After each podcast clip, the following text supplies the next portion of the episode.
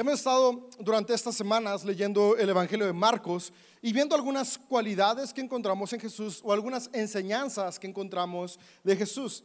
Y el día de hoy voy a leer Marcos 10.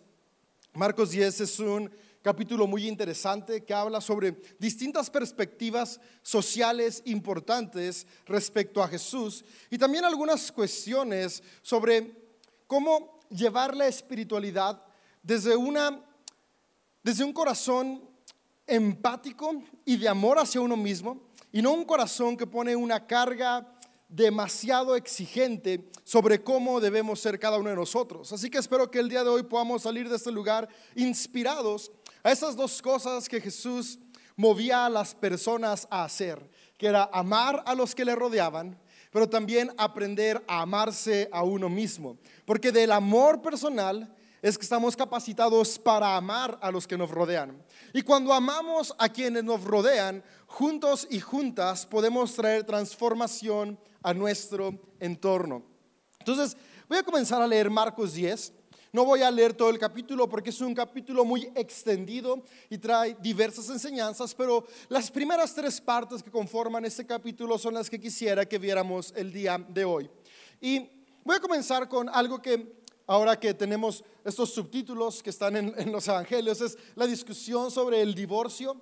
Y algo interesante es que en los distintos evangelios que abordan esta temática con Jesús, cada evangelio tiene su propia perspectiva. Ahora, esto es importante porque cada evangelio se escribe en distintas comunidades, con distintas eh, situaciones y circunstancias que vivían en diferentes culturas.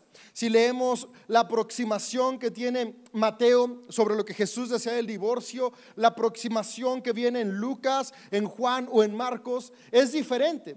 Sin embargo, las cuatro aproximaciones tienen un eje en común, que es lo que se debe de ir en nuestro corazón, que es la búsqueda de la dignificación del ser humano. Y en este en, esta temática en específico, la búsqueda de la dignidad de la mujer en medio de una cultura que no la tenía en segundo plano, sino que la tenía en último plano. Jesús vino a recordarnos que cada ser humano, sin importar el género al que pertenecemos, tenemos el mismo valor. Así que yo quiero animarte a que cada vez que nos aproximamos a los textos bíblicos podamos buscar cuál es el corazón detrás del pasaje y entender justamente esa parte, ¿no? Que cada texto, no solamente en los evangelios, sino cada libro se escribió en circunstancias únicas, en culturas distintas y cada una de ellas tenía un distinto fin, pero que al final de cuentas todos nos apuntan a cómo poder amar de mejor manera.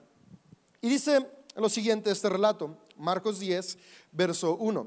Luego Jesús salió de Capernaum, descendió a la región de Judea, y entró en la zona que está al oriente del río Jordán. Una vez más, las multitudes le rodearon y él les enseñaba como de costumbre. Unos fariseos se acercaron y trataron de tenderle una trampa con la siguiente pregunta. ¿Está bien permitir que un hombre se divorcie de su esposa? Jesús les contestó con otra pregunta. ¿Qué dijo Moisés en la ley sobre el divorcio? Bueno, él lo permitía, contestaron dijo que un hombre puede darle a su esposa un aviso de divorcio por escrito y despedirla. Jesús les respondió, Moisés escribió este mandamiento solo como una concesión ante la dureza del corazón de ustedes. Pero desde el principio de la creación Dios, hizo, Dios los hizo hombre y mujer. Esto explica que un hombre deja a su padre y a su madre y se une a su esposa y los dos se convierten en uno solo. Como ya no son dos sino uno, que nadie separe lo que Dios ha unido. Más tarde, cuando quedó a solas con sus discípulos en la casa, ellos sacaron el tema de nuevo y él les dijo, el que se divorcia de su esposa y se casa con otra comete adulterio contra ella. Y si una mujer se divorcia de su marido y se casa con otro, comete adulterio. Y aquí voy a hacer una pausa en esta primera parte del relato de Marcos. algo importante es que vienen los fariseos a hablar con Jesús. Y dice que los fariseos vinieron para probarle. Y es importante conocer un poquito del contexto de los fariseos. Los fariseos era una de las escuelas de estudio judío, una de las corrientes del judaísmo que tenía más auge.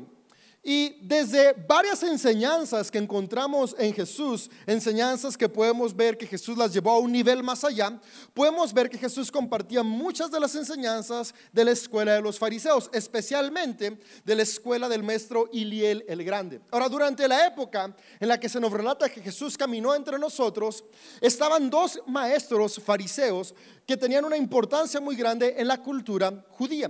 Uno era Iliel y el otro era Samael.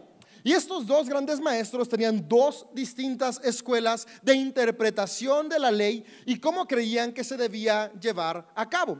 Ahora, entre estas dos grandes escuelas de repente tenían sus disputas. Y cuando empiezan a escuchar a Jesús, los fariseos querían saber a qué escuela se inclinaba, si a la de Samael o a la de Iliel. Entonces, eso es lo que venían a probarle. A ver, en tus enseñanzas de repente Creemos que suenas muy a Eliel, pero de repente muy a Samuel. Queremos conocer cuál es tu lado, Jesús. Y al final de cuentas me encanta que Jesús cada vez que lo venían a probar, nunca se inclinaba a la izquierda o a la derecha, siempre nos recordaba que al final de cuentas no se trata de a qué bando pertenecemos, sino que lo que nos mueva es el amor. Ahora, respecto al divorcio, ¿qué era lo que había en el pensamiento fariseo de la época de Jesús? Iliel el Grande era el progresista de la época de Jesús. Era eh, eh, el que veía que al final de cuentas la ley tenía que entenderse como algo que nos modelaba, pero no que nos controlaba. Y de hecho, si vemos la mayoría de enseñanzas de Jesús están muy alineadas a la escuela de Iliel. De hecho, eh, cuando viene que esta regla de oro de haz a otros lo que quieras que te hagan. E, es una enseñanza que era muy popular y muy promovida por Iliel, solamente que Iliel la tenía de la siguiente manera. Para Iliel, como la enseñaba, era, em, no hagas a otros lo que no quieres que te hagan. Y Jesús la cambió de una manera positiva. Porque no hacer a otros lo que no quieres que te hagan simplemente nos lleva, ok, no quiero que me molesten, no molesto. No quiero que me maltraten, no maltrato. Y eso es bueno, pero nos lleva a indiferencia. Y Jesús lo cambió y es, no, no nada más, no hagas lo que no quieres que te hagan, sino lo que quieres que te hagan, eso haz. Porque nos lleva de la indiferencia a el amor. Yo quiero ser amado, voy a amar. Yo quiero ser ayudado, voy a ayudar. Yo quiero sentirme parte de una comunidad, voy a incluir a otros en la comunidad. Entonces, eh, las personas querían conocer ¿qué, dice Jesús. Entonces, Iliel como progresista decía, ok, en la ley dice que un hombre puede dar carta de divorcio a la mujer, pero ¿por cuál razón no estaba especificada? Y entonces Iliel decía, ok, por cualquier razón. Si se le quemaron los frijoles, puedes darle carta de divorcio. Si simplemente el día de hoy amaneciste con un humor que no la quieres ni ver, puedes darle carta de divorcio. Por el otro lado estaba Samael, Samael era el conservador. Y Samael decía, no, no, no, no, no, no. Únicamente si hay adulterio, puede darse carta de divorcio, por ninguna otra razón. Y los fariseos querían saber, a ver Jesús, entonces tú de qué lado estás. Y Jesús en esta parte se va a un punto muy radical y dice, ni Samael ni Liel por ninguna razón se deben divorciar. Ahora, es importante comprender el contexto en el cual habla Jesús. En el contexto en el que habla Jesús, específicamente en la comunidad judía, las mujeres no tenían ningún valor ni ninguna posibilidad de generar recursos. Sin embargo, eran responsables de sacar adelante a los niños y a las niñas. Y niños y niñas tampoco tenían ningún valor. Por lo tanto, dependían 100% del el padre de la casa. Entonces, cuando un hombre se divorciaba de una mujer, la dejaba básicamente sin ninguna posibilidad de sobrevivir a ella y a sus hijos e hijas. Entonces era como una condena de muerte o de esclavitud segura, porque la única manera de sobrevivir era ofreciéndose como esclava voluntaria a ella y a sus hijos, o si no querían ser esclavos, estar destinados a la compasión de las personas, que era muy escasa, o simplemente morir. Entonces, lo que Jesús viene y dice, ¿saben qué? No es posible que estén haciéndole esto a las personas simplemente por no tener la capacidad de responsabilizarse, dejar a la deriva a personas vulnerables. Ahora, en nuestros días es difícil comprenderlo porque hoy en día hombres y mujeres podemos trabajar, podemos salir adelante, pero, pero, acá va más una cuestión muy diferente a, a la razón por la que hoy los matrimonios existen. En ocasiones leemos el texto desde nuestra realidad. Hoy la mayoría de matrimonios surgen porque hubo un enamoramiento y la pareja decidió casarse. En la época en que se escribe el Evangelio de Marcos, no se casaban por amor, se casaban por contrato, se casaban porque el papá decía que se iban a casar con tal persona X. Eran cuestiones que tenían que ver más con cuestiones comerciales que de enamoramiento. Entonces, e, esto volvía todavía más vulnerable a las mujeres porque las cosificaba aún más. Y Jesús vino a decirnos ahí, no podemos ser indiferentes ante el sufrimiento de un ser humano. Entonces, por ninguna razón puede haber divorcio.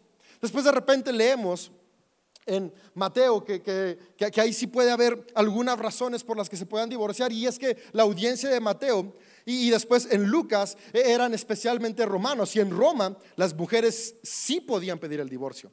Los judíos únicamente el hombre podía pedir el divorcio. Una mujer jamás puede decir, es que este compa es abusador, pues te aguantas. Si él no te pide el divorcio, tú no te puedes separar. En cambio, en Roma, las mujeres con ciudadanía romana, ellas sí tenían desde el siglo I el derecho de decir, hey, yo no quiero estar con este compa. Y también tenían derecho a poder generar sus riquezas. Por eso cuando leemos textos que van dirigidos a otras comunidades, cambia, porque la dignidad de la mujer era tratada de diferente manera.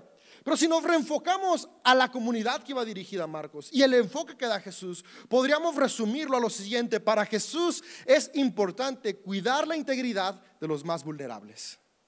Para Jesús era importante recordarle a los hombres que la mujer no es alguien que se desecha, es alguien que se cuida. Y creo que si lo traducimos a nuestros días, en estos días donde hay equidad e igualdad, podríamos recordar que ser como Jesús nos lleva a darle valor y dignidad a cada persona, no importa su sexo, no importa su educación, no importa su color de piel, no importa quién gana más o quién gana menos, sino que juntos como familia y como individuos nos valoremos. Y no nos despreciemos por cuestiones mínimas, sino que aprendamos a vivir con responsabilidad. Y la responsabilidad nos va a llevar a poder construir relaciones sanas y fuertes, donde no busco de qué manera puedo estar por encima, sino cómo podemos construir como iguales. Y es por eso que Jesús da esta respuesta tan tajante, animando a una comunidad que no estaba valorando a la mujer, a valorarla y a verla como Dios la ve. Creo que hoy en día, aunque ha habido muchos avances como sociedad y cada vez hay más equidad entre seres humanos, creo que aún es importante que juntos podamos recordar que el reino de los cielos no se construye con corazones machistas, donde creemos que hombres podemos tener a las mujeres como posesión. Pero el reino de los cielos tampoco se construye con ideas embristas. Ahí hay una confusión. Embrismo y feminismo son dos cosas diferentes. Feminismo lucha por equidad, embrismo es lo opuesto a machismo. Y, en México ah, pasa mucho también de repente, ¿no? En los años posguerra, quien mandaba en la casa es la abuelita. Porque si somos honestos, hubo un descuido de los hombres donde las mujeres tuvieron que tomar un rol y, de repente hay muchas familias donde no hay machismo, pero hay embrismo y quien manda es la mujer y el hombre es poca cosa. Y ahí sale la cultura de Paquita la del barrio, rata de dos patas, etc, etc, etc. Ahora, lo, importante es no irnos ni a un extremo ni al otro, sino entender que no importa nuestro género, ambos valemos. Y si dejamos de luchar por quién es el sexo fuerte y empezamos a construir desde las fortalezas diversas, y permitimos que el amor sea lo que fluya, nos podemos ver como iguales, que nos complementamos, que avanzamos y que construimos, ya sea en el matrimonio, ya sea como hermanos, ya sea como socios de negocio, ya sea en las diferentes áreas que nos movamos. Recordar que Jesús fue alguien que puso la dignidad por encima de todas las cosas. Y no hay ninguna razón que nos dé el derecho para decidir cómo voy a ponerme por encima para oprimir a otras personas. Y esto se conecta muy bien con lo que sigue diciendo Marcos, porque ve con lo que continúa para ver este hilo de el corazón de Jesús sobre dignificar a los vulnerados. Porque justamente después de hablar del divorcio, Marcos no lo pega con la siguiente historia y dice, cierto día, algunos padres llevaron a sus niños a Jesús para que los tocara y los bendijera. Pero los discípulos regañaron a los padres por molestarlo. Cuando Jesús vio lo que sucedía, se enojó con sus discípulos y les dijo, dejen que los niños vengan a mí, no los detengan, pues el reino de Dios pertenece a los que son como estos niños. Les digo la verdad, el que no recibe el reino de Dios como un niño, nunca entrará en él. Entonces tomó a los niños en sus brazos y después de ponerles sus manos sobre la cabeza de ellos, los bendijo. Y aquí viene una doble enseñanza para la comunidad que está leyendo Marcos. Jesús era un maestro. Jesús era alguien que la gente seguía para aprender de él. De hecho, lo llamaban rabí. Y para tú poder ser rabí en la época de Jesús, tenías que pasar un proceso selectivo, donde se necesitaba, aparte de inteligencia y capacidad, de estar aprendiendo dinero. Si los papás no tenían dinero para invertir en la educación religiosa del hijo, el hijo no podía convertirse en rabí.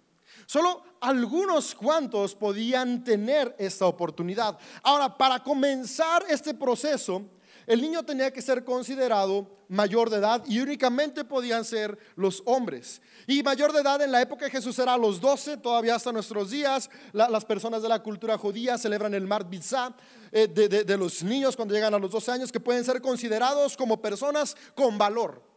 Y una vez que ellos llegaban a este proceso, el rabí que iba a enseñarlos tenía un proceso ceremonial en el cual se imponían sus manos sobre ellos. Y era un símbolo de que el conocimiento del rabí ahora iba a comenzar a implantarse en la mente de estos niños. Y esto lo que generaba era un lugar en la sociedad. Ahora vienen padres, según este relato, de diversos niños donde hay distintos géneros, distintas edades para que Jesús lo toque. Y la molestia de los discípulos es, ellos no son dignos. Tal vez no tienen la edad suficiente o tal vez aún no tienen los recursos necesarios. ¿Y por qué los estás bendiciendo, Jesús? Tu conocimiento, tu sabiduría, la influencia tuya es para unos cuantos, no para estos. ¿Qué piensan los papás en acercártelos? Y una vez más Jesús dice, ey, espérense.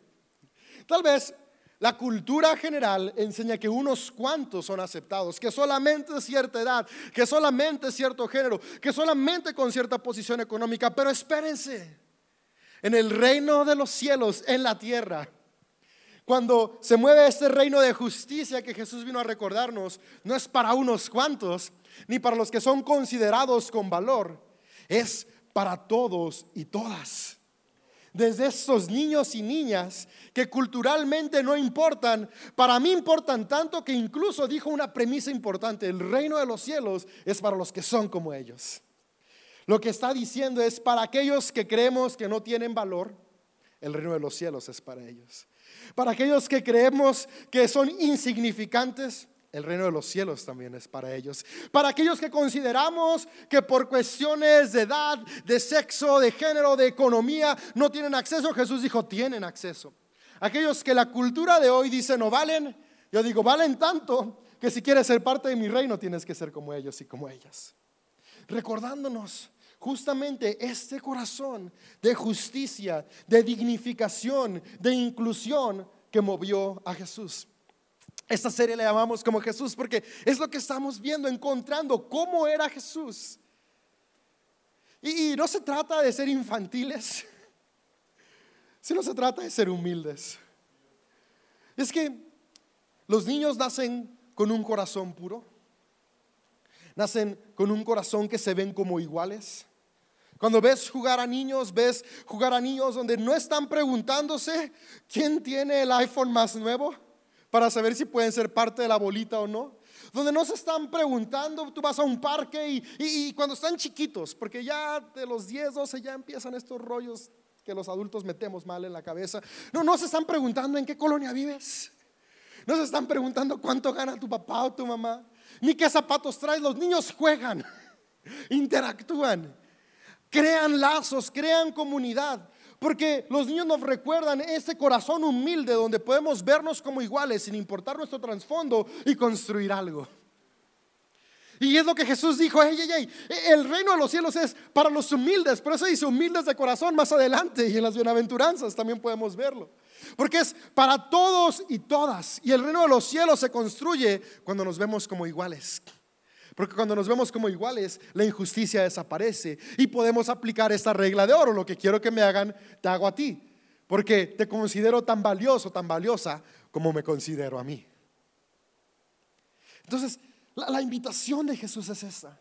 Queremos ser como Jesús. Hay que abrazar un corazón de humildad que dignifica a cada persona. Ahora, algo importante, dignificar a los seres humanos, y esto es muy, muy, muy, muy, muy importante, lo vemos en nuestro taller también de sanar, no significa tolerar abuso.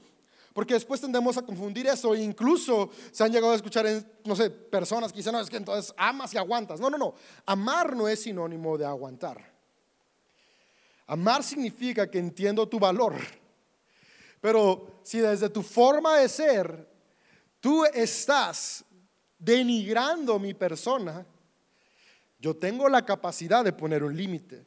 Porque así como está el mandamiento de ama a otros, ese mandamiento se complementa como a ti mismo. Y, eso es muy importante. La humildad no es sinónimo de dejarse humillar y a veces lo confundimos. Y es que soy humilde como Jesús y, y sí que me digan cosas y tolero y aguanto y es la cruz. No. Humildad es comprender que tú eres valioso, pero yo también soy valioso, valiosa. Es comprender que yo no estoy acá para denigrarte, pero tampoco tú estás acá para denigrarme. Es comprender que yo no tengo nada que me dé la valía de oprimirte, pero tampoco yo estoy acá para ser oprimido. Humildad es justamente eso, poder amar mientras me amo. Poder aceptar e incluir, pero dándome cuenta que hay límites necesarios. Entonces, yo, quiero animarte que, que transportándolo a nuestro día a día, e, estos dos pasajes, podamos verlo desde esa forma. Que al final de cuentas Jesús fue alguien que nos recordó que todas y todos tienen valor. Y que cada acción que hagamos desde nuestros contextos sociales, escolares, políticos que van cambiando con el tiempo, siempre busquemos lo siguiente. Dignidad es lo que más importa. Si transportáramos las enseñanzas de Jesús a nuestros días, justamente por eso me encanta cómo lo resumen. Todo se resumiría a ama a Dios, ama a otros, amate a ti. ¿Sabes qué, diferente sería si en lugar de estar tratando de sacar la interpretación literal de cada parte de los textos bíblicos, podemos transportar al amor cada historia y relato bíblico? De esa manera dejaríamos de preocuparnos de contradicciones. En lugar de estar preocupados es que, ¿por qué en Mateo dice algo del divorcio y en Lucas dice otra cosa y en Marcos dice otra cosa? Y lo leemos desde el contexto de la comunidad que se escribe, podemos ver que en todas trata de lo mismo, dignificar a las personas. Y, cuando nos vamos a la raíz de lo que movía a Jesús, toda cobra sentido desde el contexto que lo leamos. Y luego esto se une a la siguiente historia y es con la que voy a cerrar. Y dice, cuando Jesús estaba por emprender su camino a Jerusalén, un hombre se le acercó corriendo, se arrodilló y le preguntó, Maestro bueno, ¿qué debo hacer para heredar la vida eterna? ¿Por qué me llamas bueno? preguntó Jesús. Solo Dios es verdaderamente bueno. Pero para contestar tu pregunta, tú conoces los mandamientos. No cometas asesinato, no cometas adulterio, no robes, no des falso testimonio, no estafes a nadie, honra a tu padre y a tu madre. Maestro, respondió el hombre, he obedecido todos esos mandamientos desde que era joven. Jesús miró al hombre y sintió profundo amor por él. Hay una cosa que todavía no has hecho, le dijo Anda y ve todas tus posesiones y entrega el dinero a los pobres y tendrás tesoros en el cielo. Después ven y sígueme. Al oír esto, el hombre puso cara larga y se fue triste porque tenía muchas posesiones. Jesús miró a su alrededor y dijo a sus discípulos, qué difícil es para los ricos entrar en el reino de Dios. Los discípulos quedaron asombrados de sus palabras, pero Jesús volvió a decir, queridos hijos, es muy difícil entrar en el reino de Dios. De hecho, es más fácil que un camello pase por el ojo de una aguja que un rico entre en el reino de Dios. Los discípulos quedaron atónitos. Entonces, ¿quién podrá ser salvo? Preguntaron. Jesús los miró fijamente y dijo, humanamente hablando es imposible, pero no para Dios. Con Dios todo es posible. Y aquí voy a hacer una pausa. Este pasaje es interesante. Y de nuevo, algo bueno a comprender cuando leemos las palabras que se ponen en boca de Jesús es ver el tipo de maestro que él era. Él era un maestro que le gustaba hacer pensar a sus seguidores. Si leemos la mayoría de preguntas que le hacen, siempre contesta con otra pregunta. La mayoría de enseñanzas que da siempre las deja para que masticaran las personas. Incluso podemos ver que seguido pasa esto con sus seguidores. No entendimos qué dijo. Y luego les tiene que explicar y aún en la explicación les deja como tarea para masticar. Y esa parte me encanta de Jesús, porque al final nos recuerda que Jesús no fue un maestro que vino a enseñar dogmas estáticos. Dogmas estáticos es cuestiones que deben ser así y jamás cambiar. Vino a desarrollar el pensamiento crítico de sus seguidores, es decir, ponerlos a pensar para ver desde su realidad cuál es la mejor manera de amar. Y es que si nos ponemos a ver nuestras vidas, cada uno de nosotros y nosotras vivimos cuestiones distintas. Y si todo fuera estático, lo que aplica para unos deja de aplicar para otros. Y recordemos, el reino de los cielos es para todos. Y la tarea que Jesús nos deja es, pensemos desde mi momento de hoy, desde mi realidad aquí y ahora, cuál es la mejor manera para amar a quienes me rodean. Porque incluso tú y yo vamos cambiando conforme pasan el tiempo. Y esta historia es un ejemplo muy bueno para podernos dar cuenta que cada uno vivimos realidades distintas y desde nuestra realidad distinta es importante ser conscientes que en todo momento necesitamos seguir aprendiendo cómo amar. Cuando llega este chavo o esta persona, este hombre, y le dice a Jesús, ¿qué, puedo hacer para heredar la vida eterna? Jesús le da una lista de mandamientos. Y los mandamientos que menciona son aquellos que estaban escritos en la ley referidos a la relación unos con otros. En los mandamientos de Moisés, los primeros mandamientos hablan de la relación de la humanidad con lo divino y después los que siguen hablan de la relación entre personas. Y al final de cuentas son la forma en la que nos relacionamos con los demás lo que refleja nuestra relación con Dios. Es por eso que Jesús le menciona estos mandamientos de relación entre personas. Pero si vamos con atención, Jesús omite el último mandamiento que encontramos en Éxodo 20. Y el último mandamiento de Éxodo 20 es no codiciarás. Y ahora en esa parte de no codiciarás es importante porque eso no codiciarás la casa de tu prójimo, ni sus pertenencias, ni su burro, ni su asno, y hasta el final, ni su mujer. Y si, vemos todo esto, se va enlazando en lo que Marcos viene hablando.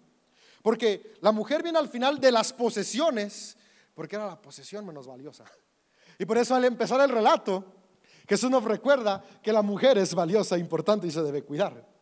Pero acá le dice a este, a este chico, cuando le dice, esos son los mandamientos, omite el de la codicia. Y es por eso que el chico responde, claro, los he cumplido todos. Porque el que no vivía era el de la generosidad. Ahora, aquí cuando, cuando leemos nada más así, como en la primera capa, pensamos que, que Jesús está hablando en contra del dinero. Pero si Jesús estuviera hablando en contra del dinero, saqueo no hubiera sido alguien que Jesús hubiera dicho, el día de hoy llegó la salvación a esta casa. Porque saqueo era alguien con mucho dinero, mal habido, y que se arrepintió y dijo, voy a cambiarlo. Pero Jesús no dijo, hasta que te quedes sin dinero, saqueo, el reino llega acá. Y si vamos leyendo con detenimiento, encontramos cómo hubo personas que tenían poder adquisitivo, que para Jesús eran personas que pertenecían al reino de los cielos. Entonces, este pasaje no está hablando de cuánto tienes, de si se puede tener finanzas para poder conectar con la salvación eterna y la salvación presente. Este pasaje está hablando sobre cómo estoy viendo mi vida el día de hoy. Cuando yo la veo, ignorando mis errores, avanzo lastimando a otros. Cuando yo la veo ignorando aquello que no cumplo y dándole un valor extremo a lo que sí cumplo, comienzo a lastimarme a mí y a lastimar a otros. Ese chico le daba valor a los demás mandamientos que cumplía, pero ignoraba por completo el que no vivía. Y, cuando Jesús se lo hace ver, dice que se entristece y decide mejor marcharse. Sabes, en nuestras vidas tal vez la codicia no es un problema. Y si leemos este pasaje nada más desde esa enseñanza podemos decir, ok, yo, yo no tengo problemas con la codicia. Pero tal vez la honra es un problema. Tal vez la compasión, la empatía es un problema para mi vida. Y, si yo veo la raíz de esta historia, que es que yo debo ser consciente de aquello que aún me hace falta cambiar para amar más, cobra un sentido distinto. Porque la enseñanza que Jesús nos vino a dar es, no importa si hoy haces 10 cosas bien, pero aún no estás amando, aún hay algo más que puedes hacer. Y es que no se trata de ganar la vida eterna para mí, sino se trata de traer el cielo y la tierra acá para nosotros, que fue lo que Jesús estuvo enfatizando constantemente. Este chico venía con un corazón ególatra, pensando en cómo yo puedo estar mejor. Y eso se ve reflejado completamente en, el mandamiento que no cumplía. ¿Qué tal si el día de hoy podemos ser más como Jesús y ver que Jesús no era alguien que pensaba en el yo, sino en el nosotros? Era alguien que cuidaba el yo. Hay mucha diferencia entre cuidar el yo a estar enfocado en el yo. Se cuidaba a sí mismo para bendecir a los demás. Este chico no solamente se cuidaba a sí mismo, sino que solo pensaba en sí mismo. Y es donde Jesús dice, es muy difícil que entre alguien así en el reino de los cielos, porque el reino de los cielos, que, es el aquí y el ahora, un reino de justicia, familias de paz, familias donde todos crecen, solo es posible cuando vivimos en el nosotros y no en el yo. Cuando pienso en comunidad por encima de individualidad. Y, esto es importante, me cuido, pero para construir en comunidad. Me amo para amar construyo para compartir. Y, los seguidores de Jesús dijeron, oh, es que esto que dices, por eso dicen, es imposible. Porque es imposible constantemente poder regresar a este centro de nosotros cuando el mismo instinto de supervivencia nos lleva a pensar en el yo. Y por eso Jesús dice, humanamente es imposible, pero para Dios nada es imposible. Y con esto quiero cerrar el mensaje de hoy. Recordar que esos procesos de la vida que atravesamos, que vemos imposibles para nosotros, imposibles para nuestro carácter, imposible para la temporada que atravesamos, que, que se ven imposibles en nuestras fuerzas. Recordar que no estamos solos, dentro de nosotros está el Espíritu Santo, que es Dios mismo, y para Dios nada es imposible. Dios es la fuente de amor. Y si hay amor habitando en nosotros, si somos conscientes de ese amor en nosotros, podemos comenzar a cambiar lo que nos mueve, a cambiar lo que hacemos para dignificar a las personas, para darle valor a cada ser humano, para darnos valor a nosotros mismos y saber que todos y todas podemos construir juntos y traer el cielo a la tierra, es decir, familias, entornos, trabajos, comunidades donde hay paz, donde hay armonía, donde todos y todas crecemos y avanzamos.